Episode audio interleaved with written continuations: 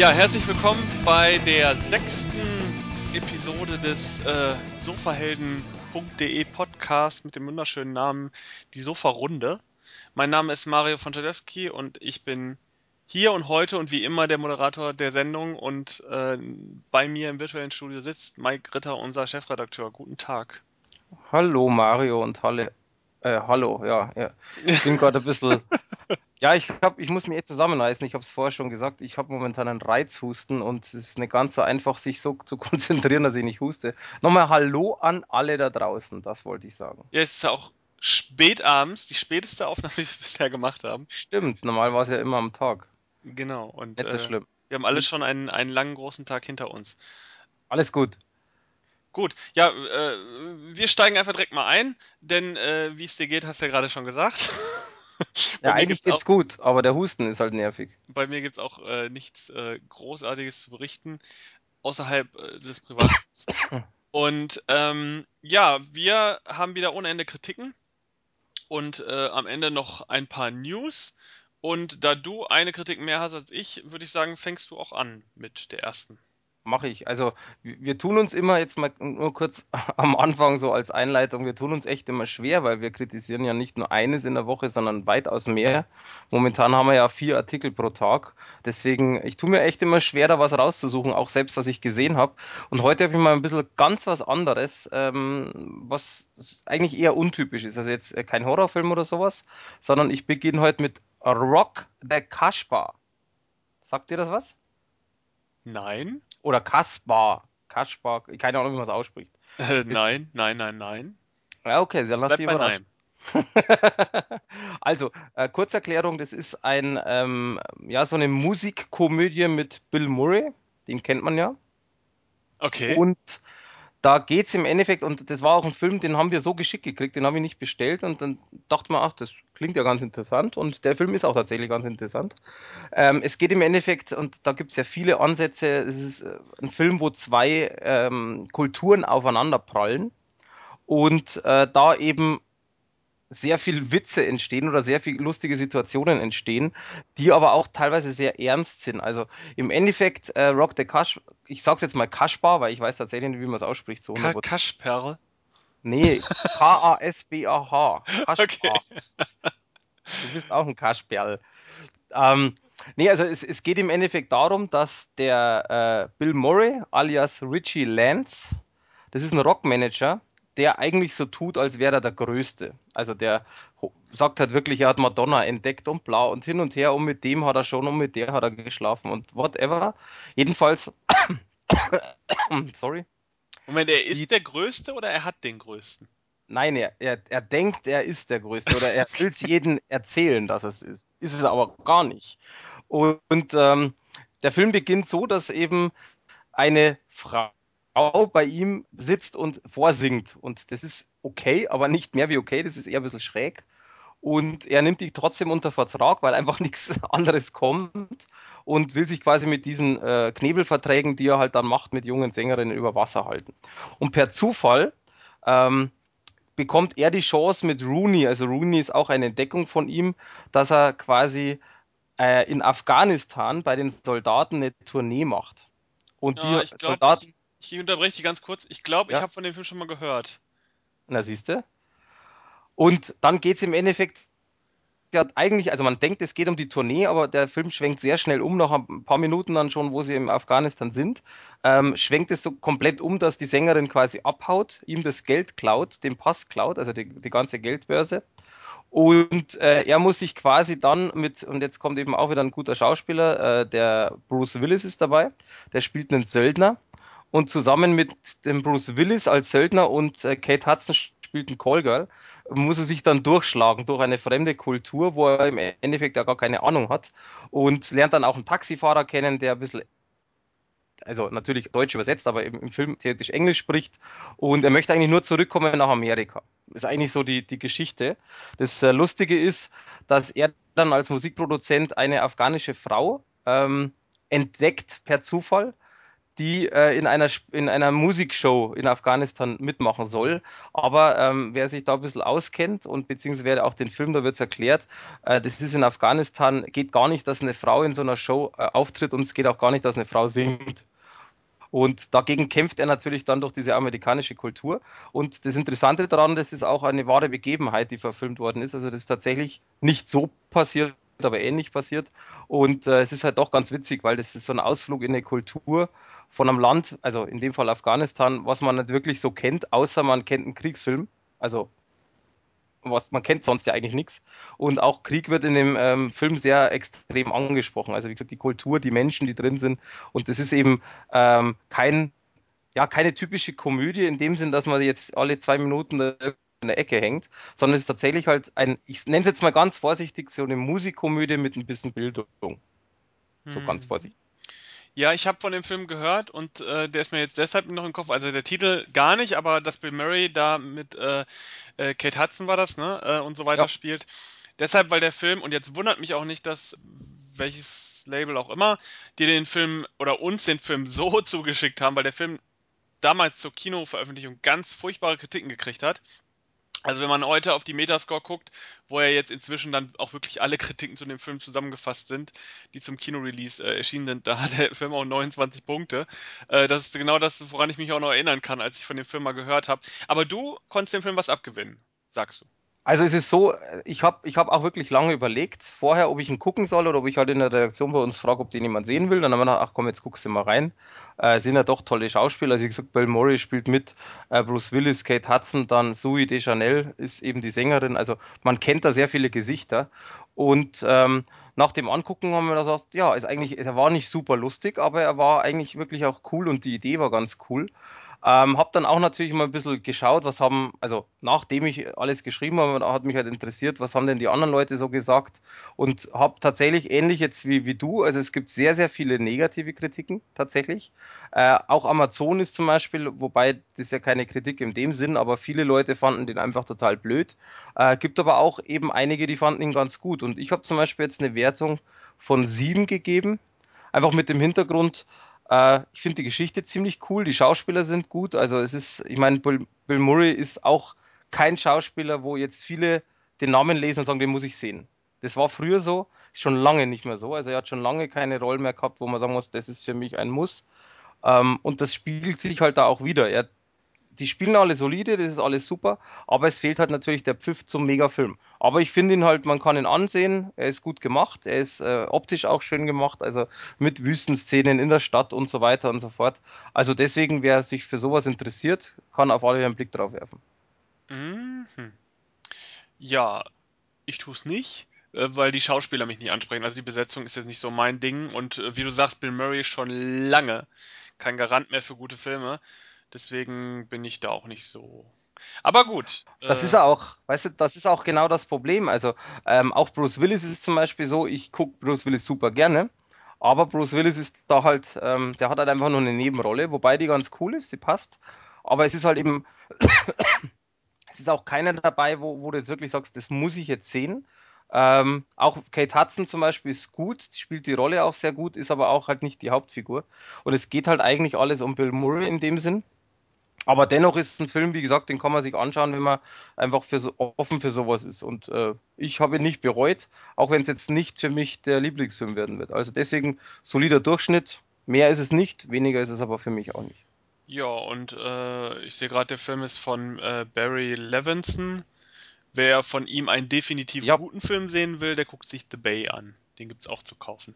Schöner Horrorfilm. Da gibt es einige gute Filme von ihm, deswegen. Ja, Okay, dann mache ich mal direkt weiter. Mm, Gerne. Mit einer Serie, die ich schon mal äh, in diesem Podcast angesprochen habe, die ich aber jetzt gesondert nochmal ansprechen möchte, weil sie in eine neue Handlung hineingeht und weil ähm, man so ein bisschen rekapitulieren sollte, wie diese Serie nun tatsächlich geworden ist. Und ich glaube, jetzt ist die Zeit, dass man es machen kann. Ich spreche natürlich von Sailor Moon. Äh, und zwar von der neueren Serie, beziehungsweise der neuesten Serie. Es gibt ja tatsächlich nur zwei Serien. Sailor Moon Crystal. denn inzwischen gibt es die dritte Volume von wahrscheinlich vier Volumes, die erscheinen insgesamt, ähm, von Kase. Und in dieser dritten Volume, also wer Sailor Moon nicht kennt, mache ich nochmal einen kurzen Exkurs. Junges Mädchen, laut Serie 14 Jahre alt, die ähm, sich in eine Zauberkriegerin verwandelt, um dort auf der Erde, Schrägstrich eigentlich nur in Tokio, gegen böse Unholde zu kämpfen, die irgendwie die Erde kaputt machen wollen. Und das in, mit verschiedenen äh, Kolleginnen, die auch alle sich in Zauberkämpferinnen verwandeln können und und und. Äh, sollte, sollte eigentlich jeder zumindest mal gehört haben. Ähm, ist, äh, hat so ein bisschen auch den Anime-Kult nach Deutschland gebracht. Zumindest die erste Serie, die in den 90ern erschienen ist. Sailor Moon Crystal ist, äh, wie bereits in einem anderen Podcast erwähnt, die Neuauflage der Serie, die sich sehr stark an den Manga hält, während die originale TV-Serie sehr, sehr viel Füllstoff drin hatte, um hunderte von Folgen zu produzieren, hat diese Serie halt weniger Folgen und orientiert sich genau am Manga. Und äh, jetzt in der dritten Volume ist die erste Geschichte abgeschlossen, also die ersten Bösewichte sind besiegt. Äh, effektiv sogar in der ersten Folge der dritten Volume-Ausgabe wird die Geschichte abgeschlossen. Also wer, wer die Volume 2 geschaut hat und äh, hat nicht das Ende gekriegt. Also man musste sich, muss sich definitiv die Volume 3 kaufen, um dann in der allerersten Folge auf dieser DVD oder Blu-ray dann zu sehen, wie die Geschichte abgeschlossen wird. Also das ist ein bisschen, ein bisschen dreist. Aber äh, eine tolle Masche ist Kann man das. machen, ne? Und äh, in der zweiten Episode auf der Volume, die insgesamt, jetzt muss ich gerade nochmal nachzählen, eins, zwei, drei, vier, fünf, sechs, sieben Folgen hat, geht's halt mit einer neuen Geschichte weiter. Und zwar mit einer Geschichte, die handelt von ähm, einem, also die Sailor-Kriegerinnen sind alle wieder in ihrem normalen Leben sozusagen drin und äh, die Bösen wurden besiegt. Und dann taucht allerdings ein kleines Mädchen auf namens Shibusa, die meisten werden wissen, was es mit ihr auf sich hat. Und dieses kleine Mädchen bedroht erst die Hauptfigur Sailor Moon, Schrägstrich Usagi heißt sie als normaler Mensch, und ähm, schleicht sich dann in ihre Familie ein und wird aber gleichzeitig von einer neuen Bedrohung, von neuen Bösewichten, einer ja, Fam Familiensekte sozusagen ähm, aus dem Weltall bedroht und äh, man will sich ihrer bemächtigen. Und diese Geschichte kennen Fans natürlich aus der TV-Serie schon. In der TV-Serie war es die dritte Staffel, in der die Geschichte aufgegriffen wurde. Da gab es die erste Staffel. Die erste Staffel hatte die Widersacher, die jetzt in der neuen Serie die ersten Bösewichte waren. Dann gab es eine zweite Staffel in der TV-Serie damals, das war eine komplett eigene Geschichte, die in dem Manga nicht vorkam, die nur für die Fernsehserie produziert wurde, weil man mit dem Manga nicht hinterherkam, soweit ich weiß. Und äh, dann gab es in der dritten Staffel die Bösewichte, die wir jetzt in der, in der neuen Serie ähm, in neuer Form sehen. Diese neuen Bösewichte sind sind im Grunde das gleiche wie in der Fernsehserie, haben natürlich neue Synchronsprecher, das ist alles ein bisschen gewöhnungsbedürftig. Auch der neue Synchron oder die neue Synchronsprecherin von Chibiusa, von dem kleinen Mädchen, ist ein bisschen merkwürdig, klingt sehr künstlich, nicht so, ist aber auch nicht gleichzeitig nicht so nervig wie in der TV-Serie. Alles in allem, die Serie wird gut fortgesetzt, die Geschichte ist weiterhin spannend. Meiner Ansicht nach ist die Geschichte jetzt sogar noch spannender als die zuvor, also die in den ersten beiden Volumes, ähm, weil man jetzt drin ist und sich auch an die Serie so ein bisschen gewöhnt hat, an diese ganzen neuen Synchronsprecher, an die neue Art des Zeichenstils und so weiter. Und weiterhin ist die Musik ganz hervorragend. Da muss ich sagen, ist die neue Serie wirklich ganz weit oben. Die Musik, musikalische Ausmalung dieser, dieser Serie ist wirklich großartig. Jetzt kann man aber mal rekapitulieren und das dachte ich wäre jetzt ganz sinnvoll im Zuge dieser dritten Volume. Wie ist denn jetzt diese Neuauflage von Sailor Moon tatsächlich geworden? Also ist es geil? Kann man, kann man damit weitermachen? Kann man noch mehr erwarten? Oder ist es doch eher wieder Geldmacherei? Und ich muss sagen, als beinheiter Sailor Moon-Fan, der alle TV-Folgen geguckt hat, der alle Filme geguckt hat, der alle Specials geguckt hat, alles, was es jemals gab, ich muss sagen, die neue Serie ist mm, mittelprächtig. Also ich war ja am Anfang recht äh, euphorisiert, als die Serie losging, weil ich das ganz faszinierend fand und weil ich das natürlich toll fand, dass sie zumindest die ähm, Hauptfigur Usagi, dass sie die gleiche Synchronsprecherin hatte wie in der Original-TV-Serie. Aber ich muss sagen, irgendwie ist die neue Serie, obwohl die Serie relativ ernst ist und weniger Slapstick-Humor hat als die Fernsehserie und sich sehr nah an dem Manga hält, der auch recht erwachsen ist für so eine Art von, von äh, Manga und Anime, ähm, finde ich die Serie so ein bisschen. Sie ist zwar gut, im Kanon heutiger Anime-Serien ist sie gut, aber im Vergleich zur Fernsehserie, muss ich sagen, zur originalen Fernsehserie, ist sie tatsächlich eher blass. Also, ich weiß nicht, woran es liegt. Man als Kind hat man natürlich nochmal einen anderen Zugang zu so einer Serie, aber es gibt in der originalen Fernsehserie, die man ja auch auf DVD ersteig ersteigern, wollte ich schon sagen, erstehen kann, ähm, ist, obwohl es eine Fernsehserie für Kinder ist, wird die Serie ja auch ab 12 verkauft tatsächlich. Also es gibt einige Episoden in der Fernsehserie, die wirklich hart sind, muss ich, muss ich sagen. Also auch heute noch sind die nicht nur emotional ziemlich hart, sondern auch von der von dem Figurenverschleiß teilweise. Also es wird viel gestorben in Sailor Moon und ähm, das fehlt mir so ein bisschen in der neuen Serie. Also nicht, dass viel gestorben wird, sondern mir fehlt so ein bisschen die Härte, die irgendwie die Fernsehserie noch hatte. Und das ist komisch, dass man das im Zusammenhang mit Sailor Moon sagt, weil so eine tendenziell an Mädchen gerichtete Magical Girl Serie jetzt nicht unbedingt für Härte bekannt sein sollte. Aber tatsächlich merkt man, wenn man die neue Serie guckt, die originale Serie war äh, viel emotionaler und viel drastischer teilweise in, in ihrer äh, Konsequenz. Und äh, ich finde die neue Serie, ich muss sagen, ich habe nie den, den, Manga nie wirklich gelesen, äh, weil mich das als Kind so nie wirklich interessiert hat. Aber ähm, ich muss sagen, die neue Serie ist da ein bisschen blasser. Für heutige äh, Kids und Jugendliche kann man das problemlos machen. Also ich finde, wenn man heute jemandem Sailor Moon zeigen will und äh, derjenige kommt mit der alten TV-Serie, weil die animationstechnisch ja wirklich altbacken auch ist, äh, nicht mehr klar, dann kann man die neue Serie auf jeden Fall machen. Das ist eine super Serie. Aber im direkten Vergleich muss ich sagen, hat man Sailor Moon tatsächlich ein bisschen weich gespült. Und äh, ich weiß nicht, ob es vielleicht auch an der, an der Animation liegt, dass es alles so ein bisschen weicher wirkt und ein bisschen glatt polierter als im Original. Kann ich nicht sagen.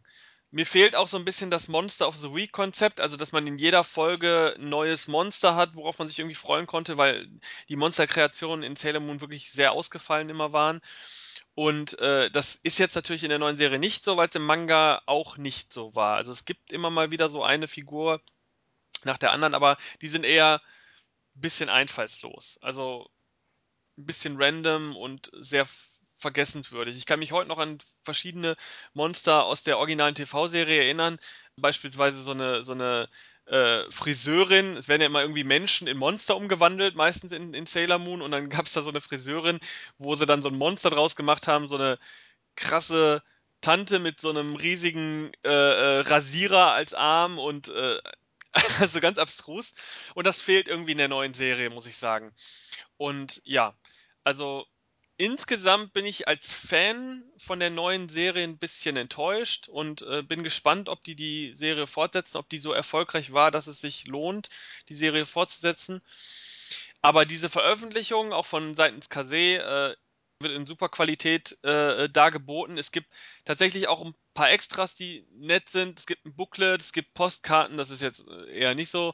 Ein Magnet. Wichtiger ist das Synchron-Special, was mit drauf ist. Das ist Teil 2, also es gab schon Teil 1 auf der Volume 2. Das ist relativ lang und sehr äh, ausführlich. Das finde ich sehr, sehr gut, weil hm, gerade bei Veröffentlichung von Kase man nicht immer von mega umfangreichem Bonusmaterial sprechen kann. Da hat man sich hier wirklich Mühe gegeben. Ähm, dann ist noch ein Lippenbalsam-Döschen in Sailor Moon Optik dabei, wer es braucht. Also ich nicht, aber äh, wenn man eventuell damit Kids irgendwie kriegen kann, für diese äh, Volume irgendwie 30 Euro auszugeben oder wie viel sie kostet, ähm, dann ist das okay. Aber man hat sich auf jeden Fall Gedanken gemacht. Also es ist auf jeden Fall mehr bei als nur diese sieben Folgen. Und das ist äh, für eine Anime-Veröffentlichung auf jeden Fall äh, gut. Also kann man kaufen, wenn man schon die ersten Volumes geguckt hat und wissen will, wie es weitergeht. Und mein Vergleich zur Fernsehserie ist jetzt mein persönlicher Vergleich. Also das kann, können viele wahrscheinlich anders sehen. Es gibt viele Punkte an der Serie, die gut sind. Aber ähm, das nur so als mein persönliches, ja, nicht Endfazit, aber äh, kurz vor Ende Fazit sozusagen. So, kleiner Sailor Moon Monolog. Muss auch mal sein. Du hast noch einen Film oder möchtest du mit deinem Special weitermachen? Nee, ich mache erstmal einen Film und zwar ähm, habe ich mir angeguckt äh, Cabin Fever, das Reboot quasi vom Eli Roth. Also ist nicht von ihm selber, aber halt als Produzent. Jo, Party. Erzähl. Ja, also ich mag den ersten Teil, ja. Es gibt ja drei Teile. Und ähm, ja, fand den ersten ganz cool, zweiten ist okay, dritte, naja. Aber es ist ja oftmals so, wenn einfach irgendwie ein Film ganz cool war und dann wird einfach weitergemacht. Deswegen, und das Reboot, beziehungsweise, also auf Englisch Cabin Fever Reboot, auf Deutsch Cabin Fever The New Outbreak, warum auch immer, das nicht wieder mal nicht übernommen wurde, ist im Endeffekt, ist halt einfach tatsächlich ein, ja, ein Reboot von dem ersten. Sprich, natürlich andere Schauspieler, logisch. Äh, Geschichte ist fast gleich, Betonung auf fast gleich. Das heißt, ähm, kurz worum es geht, typisch, typischer Standard-Horrorfilm, äh, Quatsch. Gruppe Studenten, abgelegene Hütte, sterben. Punkt. Also in einem Satz gesagt. Es geht aber in der Tat nicht um Zombies oder um äh, Zombieber oder um Bären, was auch immer, sondern in dem Fall äh, ist das Wasser verseucht und quasi jeder, der es trinkt oder halt damit in Berührung kommt, geht, ich sag's jetzt mal vorsichtig, durch ein Virus elendig drauf. Und dieses elendig draufgehen sieht man auch im Reboot. Mhm. Ja, äh, ich, ich höre dir gespannt zu. Ich kenne ja den ersten Teil, fand ihn so okay, interessant. Gucken wir mal, was Eli Ross so und sonst noch so macht später. Äh, aber die Fortsetzung fand ich alle ganz furchtbar. Deswegen, äh, wie, wie wir schon mal in einem anderen Gespräch äh, äh, gesprochen hatten, versteht kein Mensch, warum, warum dann ein Reboot nötig war. Äh, der kam ja noch nicht mal im, im Kino jetzt, also äh, what shells it. Äh, aber ähm, ja, jetzt haben wir's. Und äh, was sagst du denn? Ist er besser als der Originalfilm oder ist er eher genauso oder eher schlechter? Also es ist in der Tat auch so, ich frage mich trotz dessen, dass er mir wirklich gefällt, frage ich mich auch, warum ein Reboot? Ähm, das frage ich mich aber bei vielen Filmen. Ähm, aber jetzt mal davon abgesehen, Reboot hin oder her. Ich finde ihn im, im, im Grunde tatsächlich einen Tick besser als Original. Erstens mal finde ich einfach, dass die, ähm, ja, also ich finde die Effekte meine, ist auch in einer gewissen Weise logisch, weil äh, das andere war 2002, jetzt, jetzt sind schon 14 Jahre her.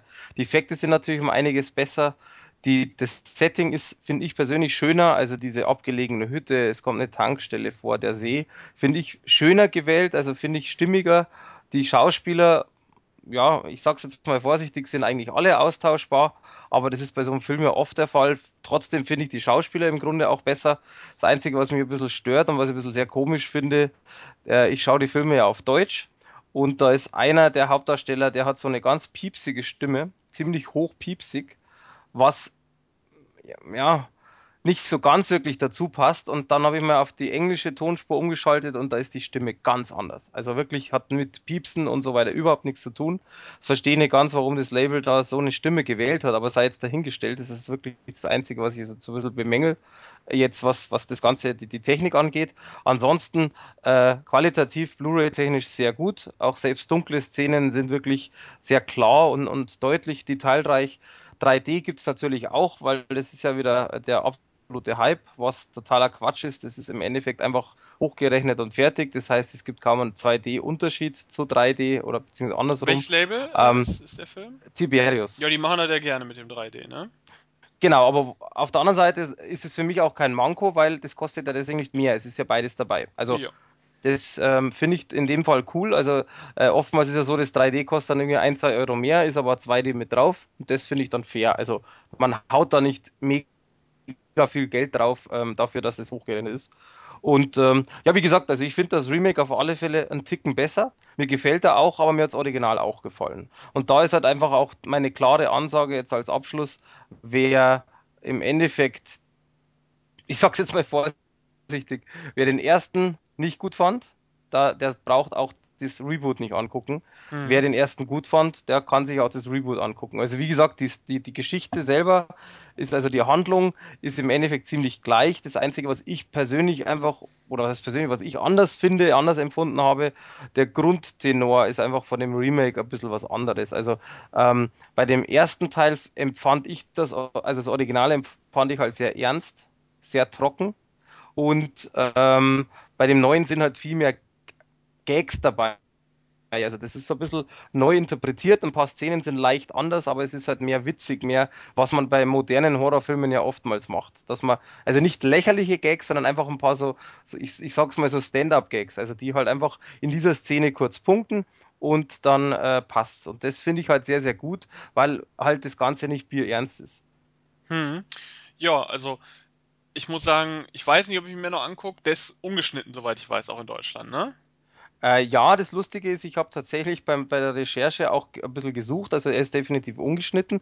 Es soll aber, bis jetzt habe ich aber noch nicht gesehen, wann, es soll aber eine FSK 16 Version rauskommen, zu, zusätzlich noch, der dann um, ich glaube, drei oder vier Minuten geschnitten ist, wobei ich den Sinn nicht verstanden habe, aber sei jetzt mal dahingestellt. Ja, aber das ist ja wahrscheinlich so eine Zeitschriftenfassung oder so, ne? Also ich kann mir irgendwie sowas, dass ja. Tiberius dann nochmal eine, eine 16er Fassung als DVD alleine rausbringt. Ich glaube, das ist auch nicht so üblich bei Tiberius. Nee, das wundert mich ja auch. Also ich habe es nur gelesen, man weiß ja immer nie, was man, wenn man im Internet was liest, was genau hundertprozentig stimmt. Aber sei gestellt, also die, die Version, die man halt ganz mal kaufen kann, ähm, die ist definitiv ab, ähm, ab 18 ungeschnitten, mhm. kommt übrigens am 6.10. raus. Also ist noch ein bisschen hin.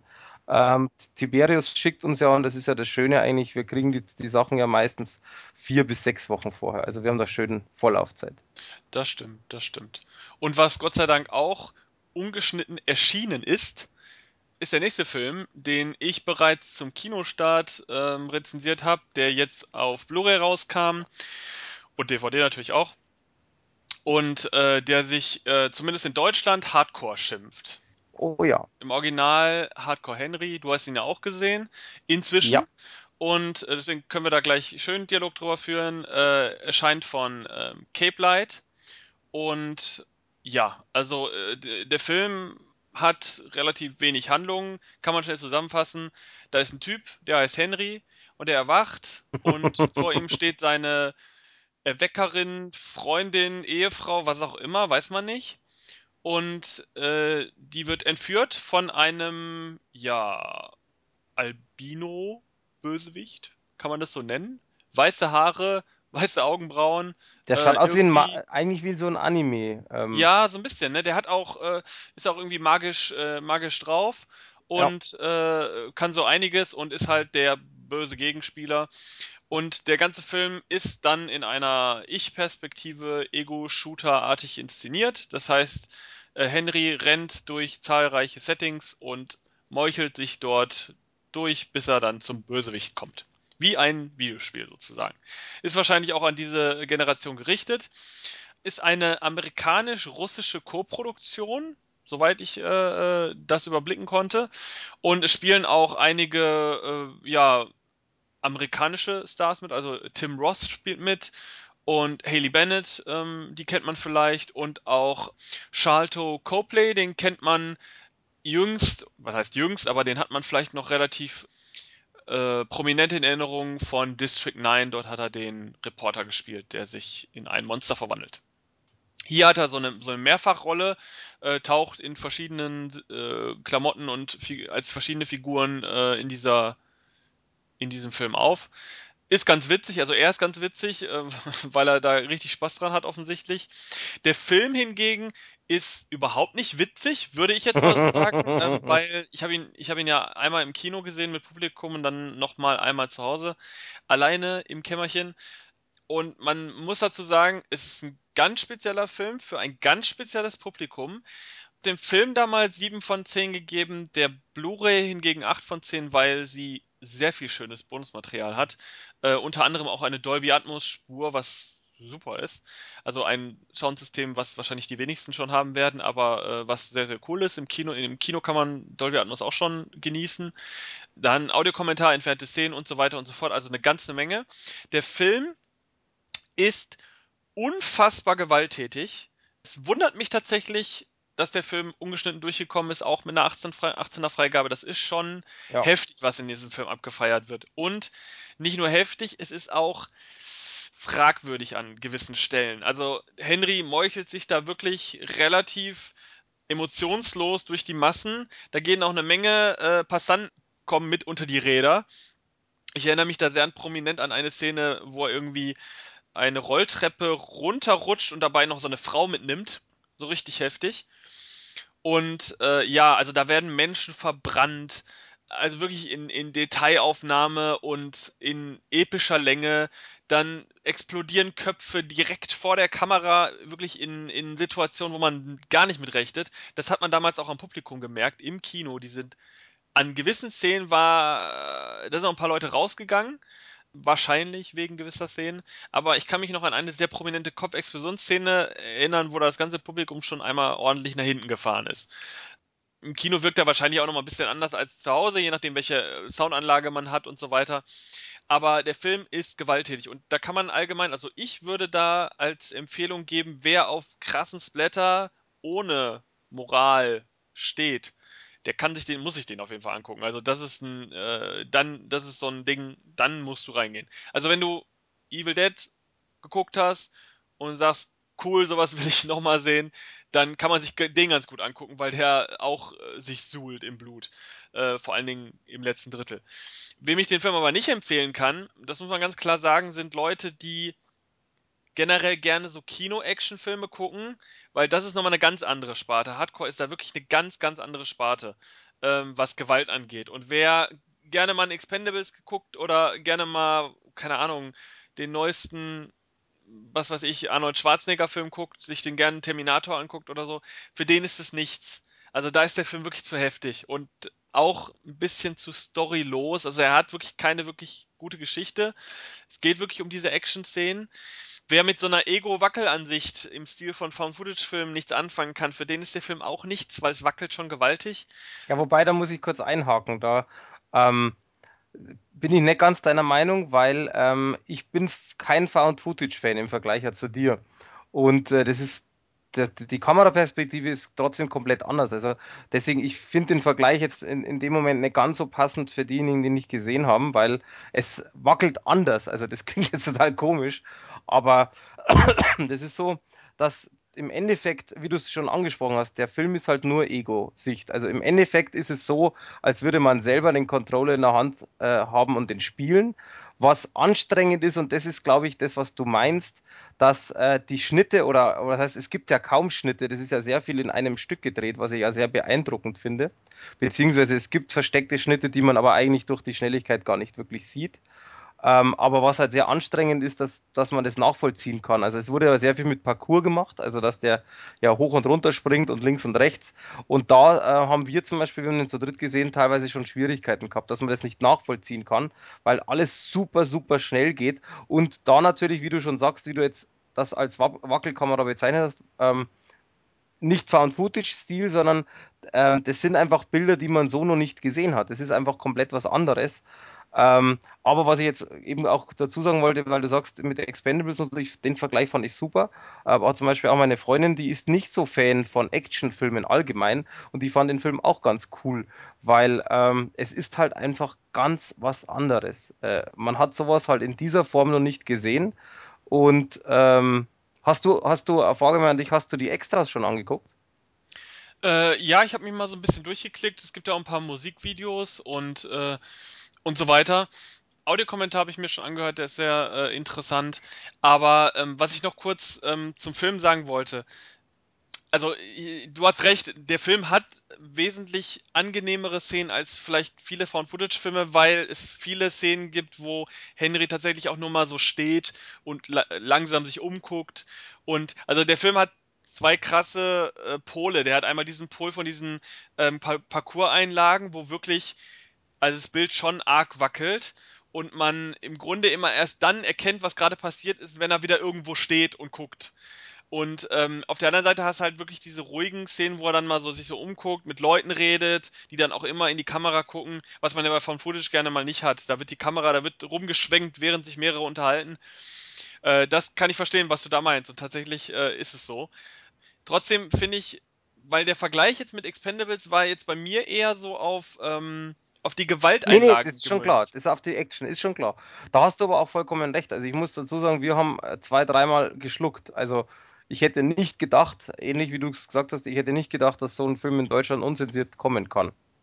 Also Kino-Merchandise war eine Kotztüte. Äh, ich weiß jetzt nicht, ob das auf, das auf die Wackelkamera oder auf den Gewaltgrad bezogen ist, aber für beides kann man es anbringen. Finde ich zumindest. Wäre noch eine nette Idee gewesen für Steelbook.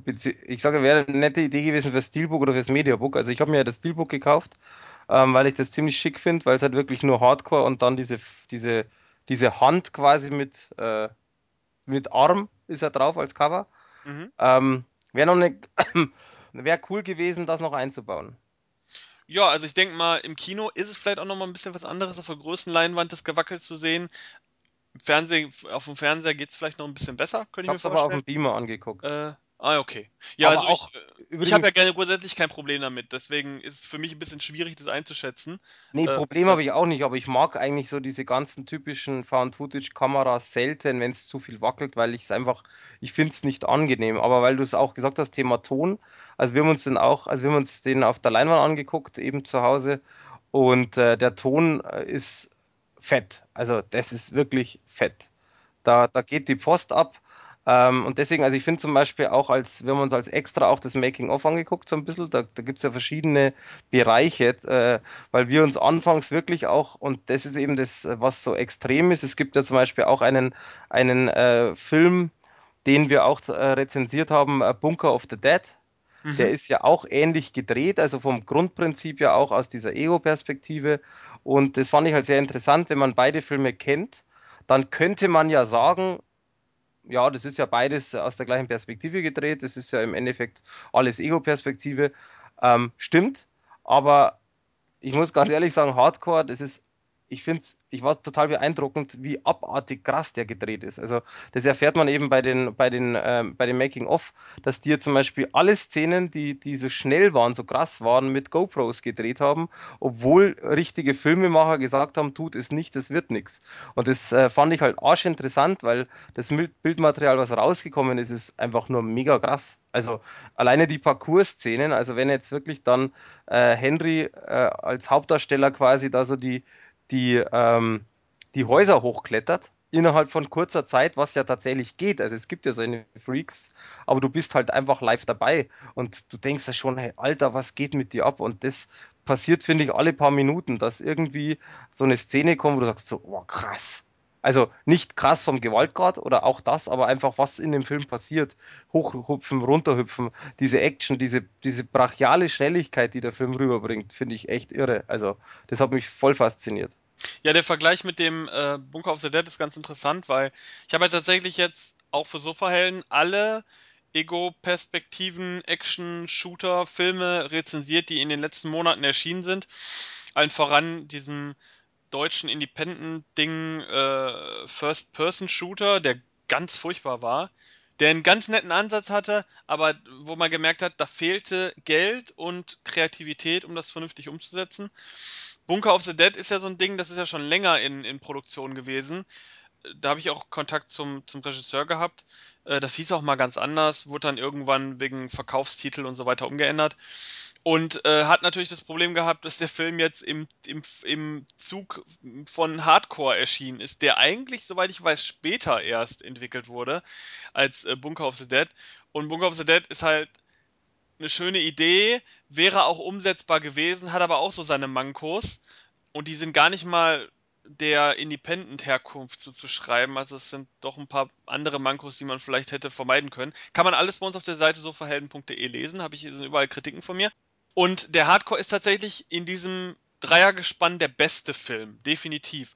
Also wer sowas gucken will, braucht ihr euch erst gar nicht die anderen beiden angucken, weil die sind nichts im Vergleich und die braucht man sich auch nachher nicht mehr angucken, weil nach Hardcore sind die nicht gut. Und äh, vorher eigentlich auch schon nicht, aber nach Hardcore definitiv nicht. Deswegen, wer Bock auf sowas hat und es mal ausprobieren will, ist mal so im Stil einer Mutprobe, auch wenn man mit Gewalt vielleicht nicht so viel kann, der muss sich dann definitiv Hardcore holen. Und der ist jetzt erschienen, äh, gibt es auf DVD, Blu-ray, glaube ich, in mehreren Versionen.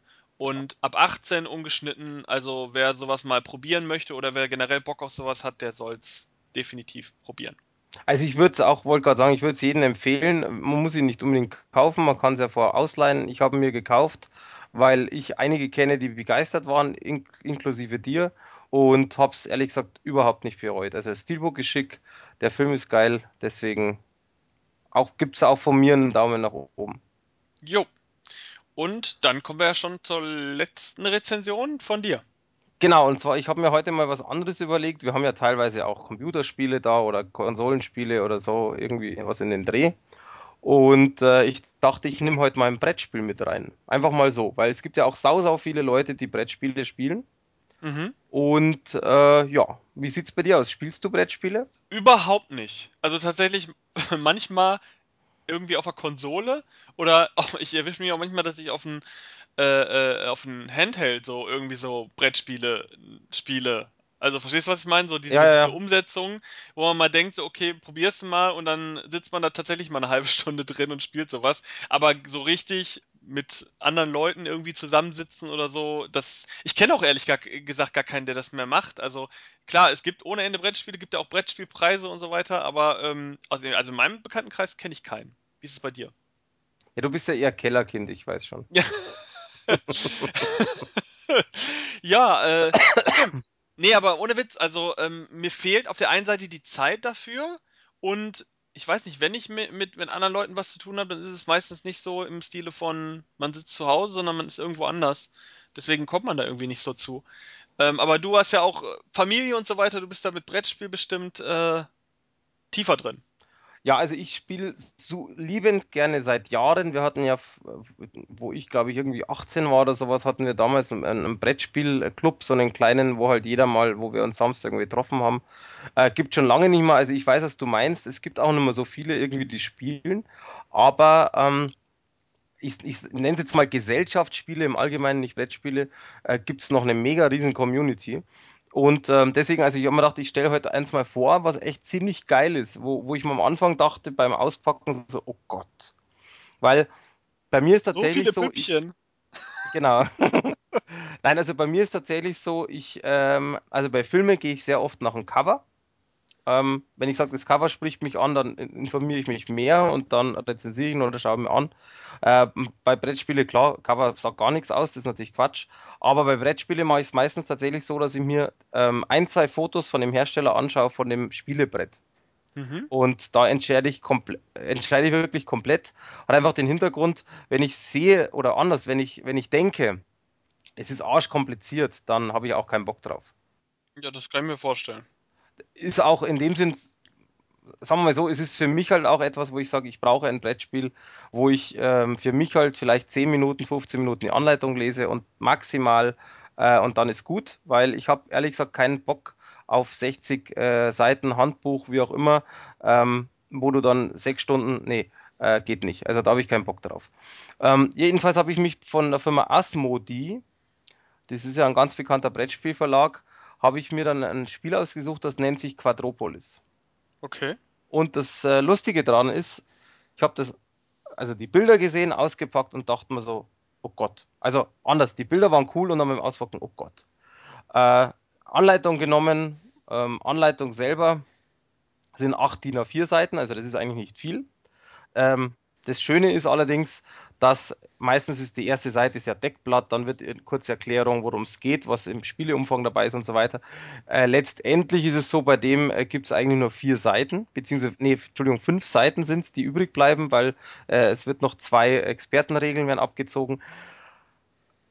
Und deswegen ist es relativ schnell gelernt und es ist auch äh, vom Spiele arschgeil, weil es einfach unglaublich komplex ist, aber super easy. Und diese Kombination, ein komplexes Spiel zu machen, was eigentlich immer anders ist und ähm, ein, mit einfachen Regeln, ist echt schwer. Und die Macher haben es halt geschafft, das finde ich sehr interessant. Das ist ein Autor aus äh, Frankreich. Und ähm, kurz worum es geht, ist ganz einfach.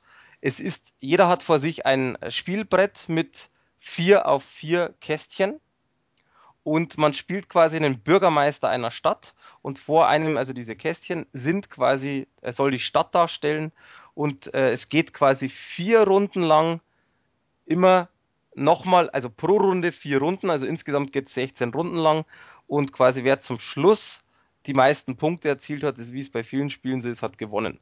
Das Interessante ist, wie man eben zu Punkte kommen kann. Ich versuche es echt kurz zu erklären, weil es ist nicht ganz so easy. Ähm, also zu, zu erklären jetzt, ohne dass man das Spielbrett vor sich hat. In der Mitte ist ein Bauplan. Das sind fünf auf fünf äh, Felder, also insgesamt quasi 25 verschiedene Gebäude. Die werden aufgedeckt und dann geht es darum, dass man einfach, man hat äh, verschiedene Architekten, da steht immer eine Nummer drauf, 1, 2, 3, 4, und man legt einfach nach der Reihe, man legt den 1er-Architekt zum Beispiel am Rand und darf sich dann in der ersten Spalte das erste Plättchen nehmen. Wenn man einen Zweier-Architekten hätte, dann darf man sich halt äh, in der zweiten Spalte das äh, in, der, in der ersten Spalte das zweite Plättchen nehmen. Also es geht immer, der, der Architekt zeigt quasi an, welches Gebäude man sich nehmen darf von dieser Spalte. Und da gibt es verschiedene Gebäude und dann geht es halt einfach darum, dass man zum Beispiel jetzt eine Fabrik nimmt. Man legt die Fabrik dann eben auf die Position, was auch dieser Architekt anzeigt in der eigenen Stadt. Und dann geht es rundum. Und das ist eigentlich das ganze Spiel, jetzt mal ganz banal erklärt. Und dann passt, muss man eben auf Sachen aufpassen. Zum Beispiel, wenn man eine Fabrik hat, dann äh, produziert diese Fabrik einen Rohstoff, die man zum Beispiel bei einem anderen Gebäude braucht, um das Gebäude in Stand zu halten. Ähm, andersrum, es gibt Männchen, also Einwohner, die man zum Beispiel braucht. Und wenn man zum Beispiel einen Shopping Mall gebaut hat, kann man fünf Einwohner da reinpacken, die einkaufen. Und das gibt Punkte. Und so gibt die Kombination aus den verschiedenen Gebäuden Punkte, die zum Schluss eben nach der 16. Runde addiert werden und ganz zum Schluss eben dann der Sieger feststeht. Hm, klingt so ein bisschen wie SimCity als Brettspiel. Du wirst lachen, das ist tatsächlich auch ähm, was, was ich am Anfang äh, wirklich so ein bisschen gedacht habe. Also diese, diese Erklärung ist ko komplett nach SimCity nur natürlich viel einfacher. Logisch, ohne Kanalisation, blau und hin und her. Aber es ist tatsächlich vergleichbar. Und das ist das Schöne an dem Spiel ist, und das äh, ist etwas, was mich so fasziniert, dass du immer anders spielst. Erstens, diese, diese 25 Plättchen sind ja immer, liegen immer anders da. Es gibt auch pro Runde 26 Plättchen, das heißt, eins fällt immer weg. Und es gibt sogar auch Erweiterungen ähm, dazu, dass du es quasi, da hast du mehr Möglichkeiten zum Bauen, aber dadurch, dass ja nur 25 draufbleiben, kann halt zum Beispiel sein, dass bei dem einen Spiel nur drei Fabriken sind und bei den nächsten fünf, weil du anders gezogen hast. Das heißt also, da gibt es natürlich immer andere Komponenten und du baust halt immer anders. Also, weil du ja nur bedingt planen kannst, weil du ja zum Beispiel nicht weißt, nimmt dir ein anderer Architekt in der Vorrunde zum Beispiel jetzt die Fabrik weg oder passt überhaupt der Hafen zu dir jetzt ins Konzept.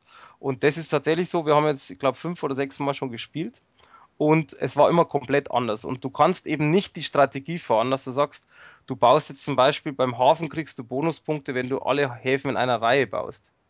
Das ist schön, aber diese Strategie kannst du nicht fahren, weil du nicht weißt, ob du überhaupt die anderen Häfen kriegst. Das heißt, es kann passieren, dass du die ersten vier, fünf, sechs Runden sagst, das versuche ich jetzt so und danach merkst du, scheiße, du kommst gar nicht mehr ran. Und dann musst du sofort umswitchen, weil sonst äh, ist natürlich Spiel von Haus aus verloren, wenn du auf Biegen und Brechen versuchst, das so zu bauen, was du nicht mehr bauen kannst. Und das ist halt sehr, sehr interessant. Und das, was ich halt super schön finde, also das ist, ich dachte am Anfang so empfohlenes Alter, acht Jahre plus, ist schon ein bisschen happig. Ähm, ich glaube nach wie vor, für Achtjährige ist es strategisch zu, also sind die zu jung. Äh, bei uns die zwölfjährige Testperson perfekt, also hat alles verstanden und hat uns auch äh, einmal gut über den Tisch gezogen. Also deswegen ähm, für diejenigen, die es wirklich dann kapieren, äh, richtig geiles Spiel. Und äh, ich kann es nur empfehlen, also ich habe ja einen Artikel geschrieben, am besten man schaut sich wirklich da mal die Fotos an, da kann man sich es ein bisschen besser vorstellen, äh, weil es halt vom, vom Erklären ohne Fotos immer ein bisschen schwierig ist. Aber deswegen Brettspiel für dich jetzt in dem Sinn nix, aber wenn tatsächlich familientechnisch oder eben äh, Brettspielliebhaber Bock haben, geht's von zwei bis vier Spieler. Ein Spiel dauert so zu, halbe Stunde bis Stunde, je nachdem. Wenn man das Spiel kennt, geht's schneller, weil man tatsächlich schon seine drei, vier, fünf Strategien im Kopf hat und schon weiß, wenn der eine mir das Gebäude wegnimmt, mache ich was anderes. Wenn ich natürlich am Anfang spiele, wird's mit Sicherheit eine Stunde oder länger dauern. Ja, also Empfehlungen für Brettspielfans und äh, damit unsere letzte Kritik. Wir springen dann in den äh, wunderschönen News-Blog. Da habe ich ein paar News äh, vorbereitet, die wir mal kurz bequatschen können. Und mal gucken, womit fangen wir denn an? Fangen ja, ich habe ja auch, ich habe ja auch zwei News nur zur Info, ne? Ja, dann, dann mach du direkt erstmal deine. Äh, du okay. hast, glaube ich, bezüglich äh, noch Filmen. Also pass auf, ich habe zwei News. Ähm, ich denke mal, für die meisten ist es gar keine News mehr, aber trotzdem will ich es einfach angesprochen haben. Ähm, und zwar Stephen Kings S oder Stephen Kings It auf Englisch. Jetzt traust dich nicht mehr, das so zu sprechen, wie wir das vorher hatten, ne? Die bayerische, äh, genau. Die bayerische, die bayerische Variante ist Stephen nämlich Kings Es. Es, genau. Sage ich jetzt nur. Also Es oder It oder S. Ähm, ich sage aus dem Grund auch nicht S, weil S ist so wie Essen. Achso, okay. Also so Nein, Quatsch beiseite. Also, äh, ist dein Essen. Genau, ist dein Essen. nee, also ähm, den, ich denke mal, den Film kennt jeder. Wenn nicht, dann tut es mir leid, weil den sollte man kennen. Ist ja von 1990, Komödie, ne, äh, Quatsch, Horrorfilm. Ähm, dauert drei Stunden, war ja eigentlich als Miniserie angesiedelt, also TV-Serie zwei Teile. Wurde ja auch damals ja so gedreht und dann zusammengefasst. Und ähm, ja, den gibt es halt endlich jetzt auf Blu-ray natürlich als ein Langfilm mit 187 Minuten. Es ist schon heftig. Ähm, allerdings, in meinen Augen, es lohnt sich auf alle Fälle. Das ist ein Film, den sollte man einfach im Regal stehen haben. Äh, was ich ein bisschen schade finde, ist keine Extras drauf. Ei, ei, ei, ei, ei. Also ich habe dem Film jetzt zum Beispiel acht, also nochmal so acht von zehn Punkten gegeben. Ich hätte ihm locker neun gegeben, wenn halt auch ein bisschen was drauf gewesen wäre, weil ich mag den Film echt total gerne. Also es ist eigentlich mein Lieblingsfilm von Stephen King oder einer meiner, weil da gibt es ein paar. Ähm, dafür ist, äh, ist im Endeffekt das Bild ganz gut geworden, also es ist relativ scharf, detailreich. Natürlich das, ist es, ja. Das würde mich ja mal interessieren. Der Film ist ja nicht mal, äh, also zumindest wie ich das hier gerade erlese, ist der Film ja nicht in 16 zu 9, oder? Nee, 4 zu 3 wollte ich gerade sagen. Das ist das genau. alte Format, das ist auch, bleibt auch so. Das TV-Format sozusagen. Genau, ich habe nur tatsächlich in, in meinem Artikel sind 16 zu 9 Bilder, weil man die tatsächlich auch so findet. Ähm, die sind halt wahrscheinlich geschnitten und ich hasse es immer 4 zu 3 Bilder bei uns online zu stellen, weil das so viel Platz wegnimmt. Das liegt daran, dass die DVD-Fassung, die ursprünglich, äh, die es sonst immer zu kaufen gab, in 16 zu 9 war. Und daher kommen diese Bilder. Ach, wahrscheinlich, ja. Gut, siehst du so, das habe ich gar nicht mitgekriegt. Aber ähm, im Endeffekt ist es schon so, also wie gesagt, ist 4 zu 3, das ist, ähm, finde ich auch, es ist halt einfach ein Format, das war früher so und das ist auch durchaus in Ordnung. Und äh, man hat halt einfach links und rechts einen schwarzen Balken. Ist halt so. Ja, es ist halt ein TV-Film. Aber ist ja, ja nicht so schlimm. Produziert. Eben, eben wollte gerade sagen, ist ja nicht schlimm. Was halt sehr schade ist, dass es nach wie vor nur eine Monospur gibt. Aber auch das ist halt so, das wurde so produziert. Ähm, wäre halt schön natürlich, äh, oder anders, es wäre halt ein Wunschdenken, da einen geilen Ton zu haben, weil der Film sehr viel Spannung hergeben würde. Aber das geht halt einfach nicht, ist halt einfach so. Dafür äh, Übersetzung ist generell, generell sehr gut. Ich meine, der Film ist ja alt und ähm, wie gesagt, also ich ich habe mich gefreut. Ich fand auch die Blu-ray relativ gelungen. Wie gesagt, man muss natürlich, wie du schon gesagt hast, es ist ein TV-Film und fertig. Und deswegen als Kurzinfo, wo wir jetzt schon wieder lang drüber sind, es gibt Stephen Kings S für Blu-ray oder auf Blu-ray. Jo, und noch einen zweiten das hast du am Start. Genau, das ist aber auch nur eine, eine, eben eine kleine Info und da bin ich ja auch total begeistert davon.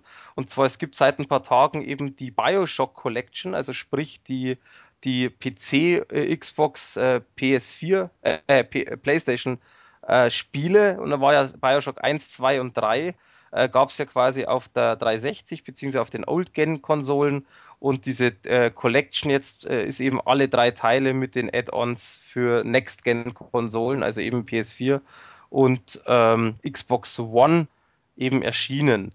Und ähm, ich habe da schon reingeguckt, also ich habe mir tatsächlich heute ähm, eins, also Bioshock 1 und 2 installiert, hat jeweils 17 Gigabyte auf ähm, der Platte, ist also schon eine Masse. Und ähm, natürlich, klar, das Spiel ist nach wie vor so wie das andere. Also da hat am Spiel hat sich nichts geändert, ist ja nur konvertiert worden. Sieht auch ziemlich cool aus, ist aber trotzdem kein Vergleich jetzt zu aktuellen Titeln. Ähm, ist aber auch in einer gewissen Weise klar, man müsste eigentlich fast alles neu machen. Ist aber dafür, man muss dazu sagen, und deswegen finde ich so gigantisch, das Ding kostet 40 Euro neu. Du hast drei Spiele, die absolut der Megakracher sind. Also jedes der drei Teile sind richtig gut, sind richtig gute Action-Games, ähm, die man, wie gesagt, für 40 Euro jetzt bekommt und sogar in einer besseren Grafik wie vorher. Also was will man mehr? Für diejenigen, die Bioshock schon gespielt haben, wie ich, ich habe ja alle drei Teile durch, finde ich es nach wie vor toll, die jetzt nochmal spielen zu dürfen auf der Next-Gen-Konsole. Für diejenigen, die es nicht gespielt haben, äh, auf alle Fälle ein Grund, das jetzt zu kaufen und zu spielen. Ja, das ist doch gut. Da haben wir auch noch einen Spieletipp untergebracht, neben dem Brettspieletipp.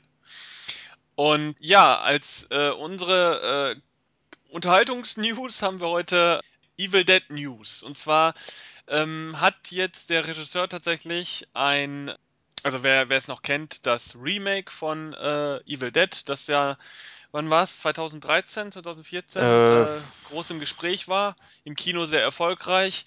Ähm, hat ja dann auch noch eine Serie nach sich gezogen, die wir auch schon mal angesprochen hatten. Und, 2013 ähm, war's. 2013, genau. Und er lief ja auch äh, ungeschnitten im äh, Kino tatsächlich in Deutschland. Die DVD-Veröffentlichung war dann geschnitten, beziehungsweise die ungeschnittene Fassung ist ähm, indiziert. Und jetzt soll es wohl, obwohl Regisseur, ähm, wie heißt denn der Regisseur jetzt? Fällt mir gerade. Fade Alvarez. Fede Alvarez. Genau, der hat ja jetzt gerade den Don't Breathe im Kino, der läuft ja jetzt gerade. Der hat gesagt, ursprünglich ja eigentlich, dass die Kinofassung seine Wunschfassung ist und da eigentlich nichts weiteres kommt. Der Trailer hat aber schon gezeigt, dass da noch viel mehr gedreht wurde. Also ich kenne ja tatsächlich auch das Drehbuch und äh, ja, es war teilweise anders und da war teilweise auch mehr drin. Und im Trailer hat man das ja teilweise schon gesehen, da sind ein paar Szenen drin, die im Film dann nicht drin waren, die auf Gewalt schließen lassen und äh, die halt gefehlt haben. Und jetzt ist tatsächlich angekündigt, von Evil Dead kommt bald ein Director's Cut. Und das ist auf der einen Seite natürlich geil, weil der Film wirklich gut war und eine Menge Fans hat und viele sich wahrscheinlich auch die Director's Cut-Fassung zusätzlich zur Kinofassung nochmal kaufen werden. Äh, ist natürlich ein bisschen fragwürdig, ob das hier passieren wird in Deutschland, weil wenn schon die Kinofassung indiziert ist und wahrscheinlich auch nicht so schnell äh, äh da den freien Verkaufsstatus bekommen würde. Ähm, ob diese Fassung dann hier einen regulären Release bekommt, ist wahrscheinlich eher unwahrscheinlich.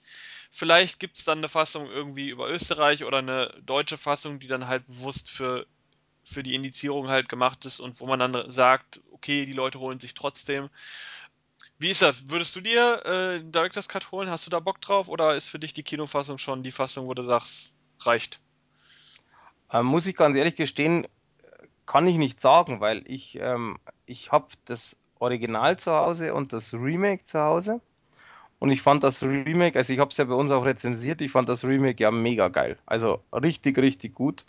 Und äh, fand den Film auch äußerst brutal in, in, in, gewissen Szenen, ohne jetzt die Szene zu verraten. Ja, ich glaube, du kannst den ganzen Film nacherzählen. Ich fand, fand die ganze nee, nee, Hälfte blutig wie Hölle. Nee, das stimmt schon, aber es gibt eine Szene, die finde ich immer noch nach wie vor, wenn ich auch nur dran denke, einfach richtig abartig. Okay. Ähm, wie gesagt, jetzt ohne, ähm, ich sag nur Spiegel. Ah, ja, okay. Eben, genau, also ich wollte gerade sagen, die, diejenigen. Jeder, der ihn gesehen hat, der weiß Bescheid. Genau. Und ähm, ich sage jetzt mal so, wenn, wenn Directors Cut technisch schöne Szenen drin sind, muss jetzt nicht unbedingt mega brutal sein, sondern generell einfach Szenen, die reinpassen, wo man sagt, es ist wichtig, dass die drin sind, dann äh, definitiv. Wenn man da einfach nur diese Füllszenen hat, in Anführungszeichen, wo ein bisschen was erzählt wird, ist es mir ehrlich gesagt wurscht. Also ich werde mir auf jeden Fall besorgen, weil ich fand den auch super und für mich ist es auch die Fortsetzung von Evil Dead, so wie sie meiner Ansicht nach sein muss. Ich bin ja nicht so der Fan von diesem lustigen Tralala, was dann Armee der Finsternis oder jetzt auch die neue Fernsehserie äh, so abfeiert. Deswegen für mich ist das so die Richtung und ich habe Bock drauf, weil ich schon im, ich habe das damals schon im Trailer gesehen, oh Gott, da fehlt ja ohne Ende. Und ich glaube, da wird auch eine Menge dazu kommen. Also ich glaube, das wird nicht so ein klassisches Director's Cut, wo drei, vier Gewaltspitzen irgendwie noch ein paar Frames dran bekommen haben und das ist dann der Director's Cut. Ich glaube, da kommt noch mehr. Deswegen, ähm, also ich werde es mir wahrscheinlich definitiv kaufen. Also äh, ich glaube, da kommt bei mir kein Weg dran vorbei. Aber ähm, ja, wer sich dafür interessiert, hat jetzt die Info äh, Director's Cut mal die Augen offen halten. Ich meine, das wird wahrscheinlich eh noch dauern, weil in Amerika wird es erst rauskommen, dann vielleicht in England und dann bei uns irgendwann mal. Vielleicht sogar kommt dann schon Evil Dead 2 raus, also irgendwie äh, zweite Teil vom Reboot und dann wird das in dem Zuge irgendwie gemacht. Wer weiß. Ja, als. Warte mal, warte mal, warte mal, warte mal. Ja. Ähm, kurze Meinung von dir zu Ash vs. Evil Dead. Hatten, hatten wir darüber nicht schon gesprochen? Also ich habe äh, die erste Folge gesehen, dann habe ich tatsächlich mir jetzt im Zuge von alten Evil Dead Videospielen, die ich nochmal gespielt habe, weil ich die ganz witzig finde, ähm, nochmal ein paar Folgen mehr angeguckt und es wird nicht besser. Ich finde es äh, furchtbar. Also klar, wer, wer, es drauf steht, auf diesen Humor und äh, auf diese Computersplattereien, die da teilweise leider auch mit drin sind, der hat Spaß, aber ähm, für mich ist es nicht. Ich mag, ich mag diese lustige Richtung nicht, ich mag diese dummen Sprüche nicht, ich mag die Schauspieler teilweise nicht, weil das außer Bruce Campbell wirklich nur un, unbekanntes Kanonenfutter ist. Ich finde es nicht besonders sympathisch und die Folgen sind halt sehr, da, mir fehlt dieser rote Faden einfach so. Das ist so abgeschlossene kleine Geschichtchen. Äh, ich sage nur in der zweiten Folge die Geschichte mit der, mit der Mutter äh, von einer der Hauptfiguren. Das ist immer so abgeschlossenes Firlefanz und äh, die Geschichte ist halt so abstrus, dass es da für mich kein Mitfiebern ist. Also ich kann mit der Serie nichts anfangen und kann sie nur Leuten empfehlen, die Armee der Finsternis geil finden, ehrlich gesagt. Also ich, ich wollte auch gerade sagen, also ich habe kann sein, dass wir kurz mal es angeschnitten haben, aber direkt darüber gesprochen nicht, weil wir erst jetzt vor drei Tagen fertig geworden sind mit der ganzen Serie. Ich muss sagen, ich finde sie grandios, aber genau das, weil ich Armee der Finsternis auch absolut äh, liebe und den einfach richtig geil finde. Aber tatsächlich ähm, verstehe ich das voll und ganz, wenn du einen Horrorfilm erwartest oder in dem Fall eine Horrorserie, äh, ist das überhaupt nichts. Ja, ich meine, ich habe es ja nicht wirklich erwartet, man wusste ja, was da kommt, äh, aber ich habe mir halt gedacht, so, ja, vielleicht ist es nicht so extrem, vielleicht gehen sie ein bisschen mehr in diese Richtung von dem Remake, weil das Remake ja nun mal so gezogen ist und ich meine, in dem Zuge ist ja die Serie auch erst entstanden.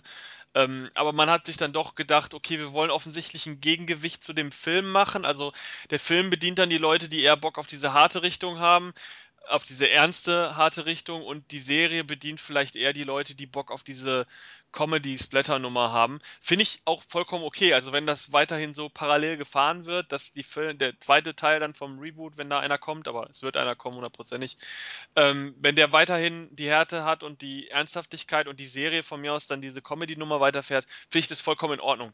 Also, ne, dann soll es jeder gucken, der da Bock drauf hat, aber für mich ist die Serie nichts und deswegen äh, halte ich mich dann da auch weiter fern und äh, sage auch nicht viel mehr drüber. Du, alles gut, jeden das seine. Ich freue mich drauf, wenn es weitergeht. Äh, geht ja nämlich bald weiter. Ähm, ja, die ist ja auch erstaunlich erfolgreich, ne? Also haben sie, glaube ich, schon eine zweite ja. Staffel. Ja, ja, äh, genau. Angesagt. Die kommt ja bald. Ja. Äh, was auch erfolgreich ist, ist Resident Evil. Und Resident Evil, ähm, da kommt ja demnächst der offiziell letzte Film raus, den ähm, der gute Anderson, den man von Event Horizon hat er gleich, glaube ich, gemacht, äh, Mortal Kombat hat er gemacht, also zahlreiche eher auf Unterhaltung getrimmte Actionfilme, um es vorsichtig zu sagen. Die Resident Evil Filme sind ja ein bisschen zwiespältig im Gespräch, weil sie auf der einen Seite natürlich mit Nachhall der Spielereihe äh, entgegentreten und äh, da so ein bisschen ja wie so ein hässlicher kleiner Bruder so daneben herlaufen. Also die Filme haben ja mit den Spielen im Grunde nichts mehr zu tun. Schon der erste Film war fragwürdig, aber die Fortsetzungen, die waren ja dann eine ganz andere Sphäre und haben ihr ganz eigenes Süppchen ge äh, gebastelt. Und das war den Spielefans natürlich ganz zuwider und dementsprechend gab es da viel, viel, viel böses Blut der Filmreihe gegenüber. Auf der anderen Seite ist natürlich die Filmreihe trotzdem extrem erfolgreich im Kino, weil halt auch viele reingehen, die mit der Spielereihe nichts zu tun haben und sich an der bunten Action erfreuen, die in diesen Filmen abgefeiert wird. Und deshalb gibt es inzwischen schon, das wird jetzt der sechste Teil werden, was für eine Horrorreihe im Kino durchaus immer sehr, ja, bemerkenswert ist. Und äh, es ist ja tatsächlich auch ähm, Paul W. Andersons fetteste Reihe, Filmreihe, also die erfolgreichste. Und er hat ja auch seine Ehefrau da kennengelernt, Mila Jovovich, die da auch die Hauptrolle spielt.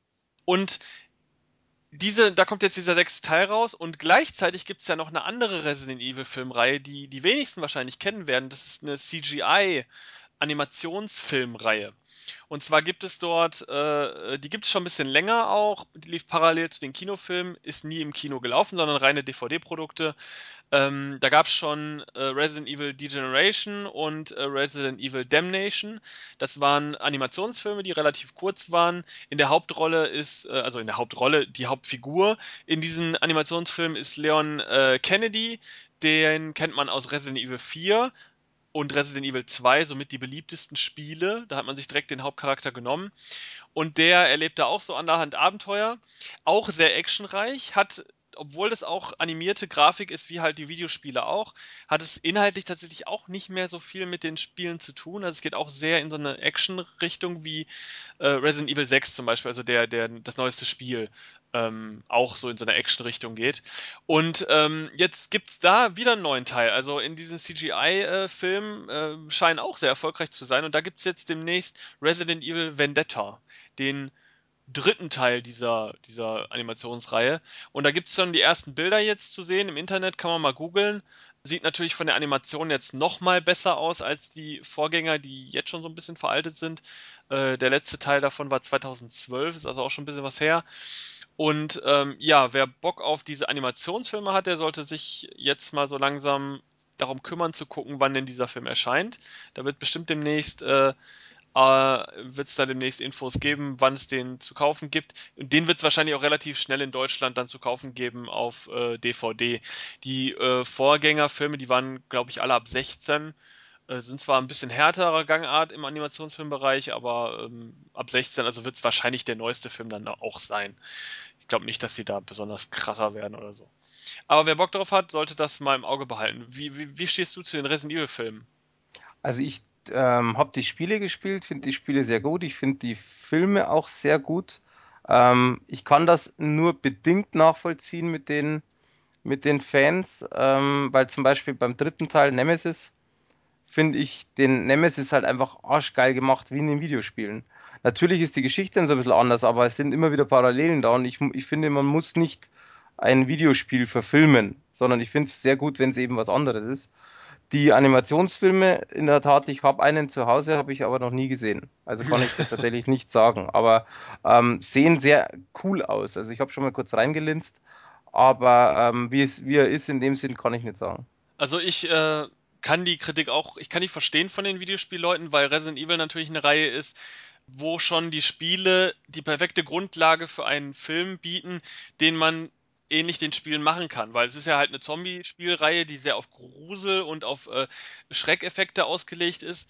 Und sowas gibt's ja im Filmbereich, also sowas findet man ja immer wieder äh, ohne Resident Evil Branding. Und äh, ursprünglich war der erste Teil ja auch, sollte ja von George R. Romero gemacht werden. Äh, und der hat so ein Drehbuch geschrieben tatsächlich, das sich sehr an den Spielen orientiert, sehr gruselig und mit Schreckeffekten und Zombies halt ist. Den haben sie ja dann abgesägt, weil das offensichtlich nicht kinotauglich genug war für ähm, die Produzenten. Und ich finde es auch okay in die, äh, die Richtung, in die die Reihe jetzt gegangen ist. Ich kann die Filmreihe von der Spielereihe relativ gut separieren. Ich gucke die nämlich auch ganz gerne eigentlich. Und vor allen Dingen jetzt auch mit dem 3D, was da gerne gebastelt wird. Ich bin ja einer der wenigen, der wirklich Fan von 3D-Filmen ist. Und Resident Evil 4 ist für mich bisher immer noch der beste 3D-Film, den ich bisher im Kino gesehen habe, weil der so gut die Gimmicks ausgespielt hat, dass ich da sehr begeistert war, als ich den geguckt habe damals. Und äh, Splatter-Filme in 3D kriegt man ja auch nicht so oft, deswegen ich, bin ich da immer großer Fan von. Äh, ich bin, ich freue mich auf den sechsten Teil jetzt, auf diesen letzten äh, Resident Evil-Film. Der wird wahrscheinlich so abstrus und dumm-dämlich sein, dass man gleichzeitig schon wieder mehr Unterhaltung bekommt, als man erwartet. Aber ähm, ich freue mich. Ich muss ganz ehrlich sagen, die Animationsfilme finde ich furchtbar. Also die sind interessieren mich nicht. Ich äh, finde, wenn man dann schon in dieser Spielgrafik ist, dann sollte man spätestens sich an die Spiele anlehnen. Und äh, da sind mir die Animationsfilme dann doch wieder zu weit weg mit ihrem ganzen Action-Geballer, was da teilweise auch abgefeiert wird. Aber ja, wer Fan davon ist, ne? Das ist der Franchise, damit kann man Geld machen. Ja, die gehen sowieso aktuell alle auf diese Ballereien. Ich meine, Resident Evil 5 und 6 war ja dann auch mehr Geballer als Gegrusel. Ähm, ich meine, jetzt mit Resident Evil 7 wird man ja wahrscheinlich wieder in eine ganz andere Richtung gehen. Das ist ja dann schön, aber ich meine, die Filmreihe ist jetzt zu Ende. So schnell wird keiner mehr einen Resident Evil Film machen erstmal. Und dann bringt es jetzt auch nicht mehr so viel. Also man kann jetzt hoffen, dass die Spielereihe noch gerettet wird wieder mit einem besseren, gruseligeren System, aber naja. Äh, die Animationsfilme bleiben offensichtlich auf diesem Baller-Level. Also die Bilder zeugen auch schon wieder von Geballer. Wenn ich hier Leon S. Kennedy mit einer Pistolenkugel sehe, die an ihm vorbeifliegt, dann weiß ich schon Bescheid. Nun gut, äh, das soll es zur Resident Evil News gewesen sein. Wir haben noch eine News und die ist genauso gruselig wie die anderen beiden Horrorfilme. Nur es ist kein Horrorfilm, denn es ist Fifty Shades of Grey Teil 2. Kannst dich noch erinnern an Fifty Shades of Grey? Ich habe den gesehen. Du hast den gesehen. Ich habe ihn ja tatsächlich auch gesehen. Man muss ihn ja gesehen haben bei dem ganzen Tralala, was da rum äh, veranstaltet wurde. Vielleicht Aber habe ich, Ganz ehrlich, habe ich nie verstanden. Ja, ach, sowieso nicht. Überhaupt ich mein, nicht. Das Buch war ja unheimlich erfolgreich und daher kommt ja der ganze Hype im Endeffekt auch. Äh, das Buch hat irgendwie, ja, die Verklemmteren zum Thema SM geführt, würde ich jetzt mal so grob äh, äh, beschreiben, denn ich kann mir irgendwie nicht vorstellen, dass jemand, der aktiv irgendwie in der SM-Szene drin ist und sich für das ganze Thema interessiert, dass der irgendeinen Mehrwert aus diesem Buch ziehen kann, weil es ist ja doch relativ harmlos. Das Buch ist schon relativ harmlos und der Film war ja noch harmloser eigentlich. Also die krasseste Szene, die war ja nix. Also da sehe ich in, in, in ja, habe ich in Millionen Filmen mit anderer Thematik mehr gesehen als diesem Film. Also dieses Verkaufsargument äh, äh der SM im Film hat mich, hat mich noch nie überzeugt, warum, warum da die Leute, was da das Ding ist. Deswegen, ich gehe einfach mal davon aus, es waren die Bücher, die die Leute reingezogen haben und weniger das Thema SM in einem Film. Aber wer weiß. Auf jeden Fall, Fifty Shades of Grey, da kommt halt wie gesagt der zweite Teil. Relativ lange hat es gedauert, äh, obwohl das ja eigentlich nicht besonders aufwendig sein dürfte, so einen Film zu machen, weil der erste Film war ja wirklich, das war ja nix. Also vom Aufwand her im Vergleich zu einem Marvel-Film ist das ja nix. Und die haben ja Geld dahinter. Also man hätte davon ausgehen können, okay, da kommt zügig im, direkt im nächsten Jahr der nächste Teil. Ist es aber nicht, äh, weil es gab wohl ein paar Querelen, die Regisseurin war wohl nicht so besonders toll äh, zu den Schauspielern und so weiter und da hat man wahrscheinlich viel umstrukturiert. Der Film hat auch nicht besonders gute Kritiken gekriegt von der klassischen äh, Presse. Deswegen hat man sich vielleicht gedacht, wir machen ein bisschen Pause, lassen das so ein bisschen sacken und kommen dann mal irgendwann wieder und dann sind alle wieder geil drauf, weil irgendwie haben sie dann die schlechten Stimmungen, die nach dem ersten Teil so erschienen sind, äh, vergessen.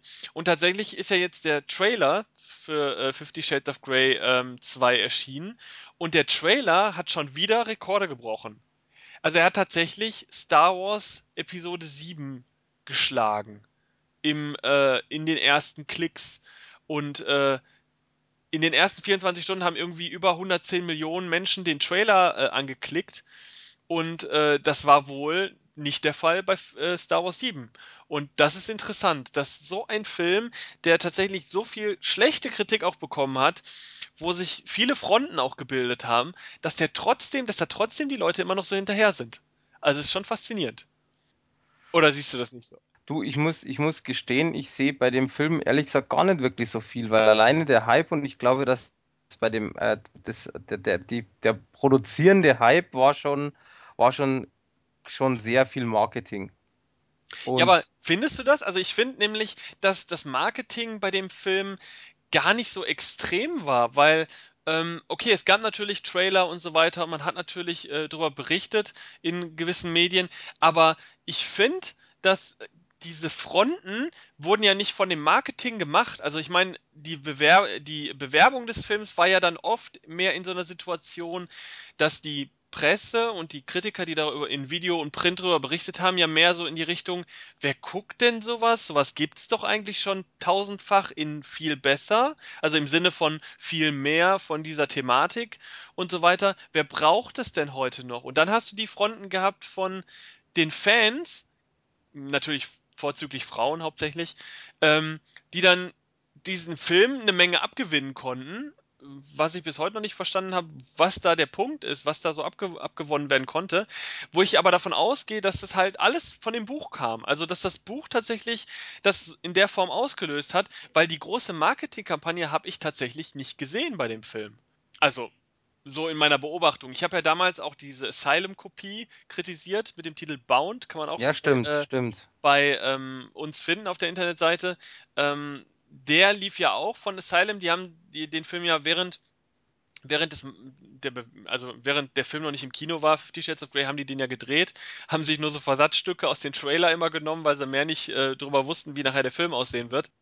Und da sieht man ja, wie weit es schon geht, dass dann auch so eine Schmiede wie Asylum sich diesen Film geschnappt hat, weil der, weil das Marketing-Ding, dieses Thema SM im Film auf einmal so groß war und dann mussten auf einmal alle irgendwelche SM-Filme machen. Alle möglichen Publisher haben ihre alten Erotikfilme aus den, aus den äh, äh, Kellern gekramt und haben da irgendwie SM-Thematik angedichtet auf dem Cover und irgendwelche Titel erfunden, die irgendwie in Richtung Fifty Shades of Grey gingen. Also es war ja ganz abstrus. Aber ich muss ganz ehrlich sagen, Fifty Shades of Grey ist tatsächlich so ein Ding, da muss das Buch bei den Fans irgendwas krasses ausgelöst haben, weil die Marketingkampagne gerade auch im Vergleich zu Star Wars 7 war ja nix bei Fifty Shades of Grey im Vergleich zu Star Wars 7. Und wenn man sich dann überlegt, dass dann selbst der Trailer von, von dem zweiten Teil von Fifty Shades of Grey Rekorde bricht, also da bin ich sprachlos tatsächlich. Äh, ich, ist eine News, die man einfach mal anbringen muss, weil das natürlich ein Thema ist und weil es faszinierend ist, dass so ein Film, der ja inhaltlich wirklich nichts bietet, also nichts, was über Normalo Romantic, Drama, Unterhaltung rausgeht, dass da so ein Film trotzdem immer noch so einschlägt. Und äh, das ist, glaube ich, ein Thema für Wissenschaftler. Also das sollte mal untersucht werden, was da das, dieser, dieser anziehende Faktor ist. Denn wie du sagtest, der Film, ne, also ist nicht mega schlecht, aber nix so im Grunde. Ne? Hast du den ähm, zusammen mit, mit deiner äh, äh Freundin geguckt oder äh, ja. alleine? Nee, nee, zusammen. Und wie war da die Reaktion? Ähnlich. So, hä? Warum ist da so, warum spinnen da alle so rum? Also auch keinen Bezug zu dem Buch gehabt oder irgendwie? Nee, nee, nee, nee. Äh, haben wir beide nicht gesehen, äh, äh nicht gelesen. Ich finde halt, ähm, weiß ich nicht. Das ist, wie gesagt, für mich so ein Hype. Ähm, ich dachte mir so, oh mein Gott, muss der Film schlimm sein. Und dann guckst du den Film an und dann, und jetzt? Hä? Was ist denn passiert? Habe ich einen falschen Film gesehen? ja, es ist halt so wie ein Fernsehfilm, hat man so das Gefühl. Ne? Also ich, ich ähm, habe das so empfunden wie ein relativ gut produzierter Fernsehfilm, so von der Optik her. Inhaltlich, wie gesagt, ist halt ein Groschenheftniveau so. Also da, ich frage mich auch, warum das Buch so dick ist. Ich habe es noch nie gelesen, werde es wahrscheinlich auch nicht, aber ist ja auch schon ein dickerer Schinken.